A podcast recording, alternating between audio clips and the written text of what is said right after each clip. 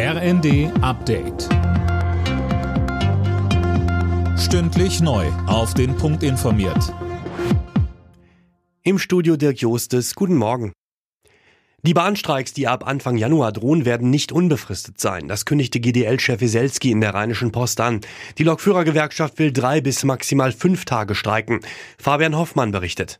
Unbefristete Streiks wären mit Blick auf die Kunden und die wirtschaftlichen Folgen nicht in Ordnung, so Wieselski. Gleichzeitig rief er Bundesverkehrsminister Wissing auf, sich in den festgefahrenen Tarifkonflikt einzumischen. Entweder müsse der Bahnvorstand rausgeschmissen oder zumindest zur Rede gestellt werden.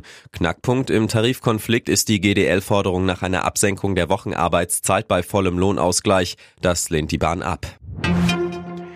Die Bundesregierung begrüßt den Kompromiss zur EU-Asylreform. Innenministerin Faeser sagte, der Umgang mit dem Migrationsdruck in Europa werde künftig auf mehr Schultern verteilt. In Zukunft soll es einen Solidaritätsmechanismus zur Verteilung der Geflüchteten und Asylverfahren an den EU-Außengrenzen geben. Wiebke Judith von Pro Asyl kritisierte die Pläne im ZDF scharf.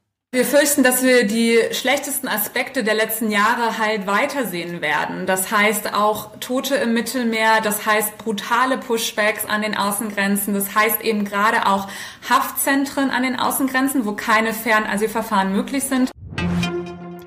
Im Norden und Nordwesten Deutschlands droht eine Sturmflut. Im Laufe des Tages trifft Tief Soltan auf die deutsche Küste. Es droht Hochwasser und Windstärken der Stufen 11 und 12.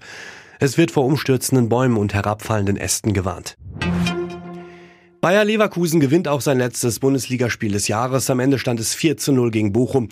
Leverkusen bleibt damit ungeschlagener Tabellenführer. Außerdem spielten Wolfsburg Bayern München 1 zu 2, Frankfurt Mönchengladbach 2 zu 1, Stuttgart Augsburg 3 zu 0, Heidenheim Freiburg 3 zu 2 und Union Berlin Köln 2 zu 0.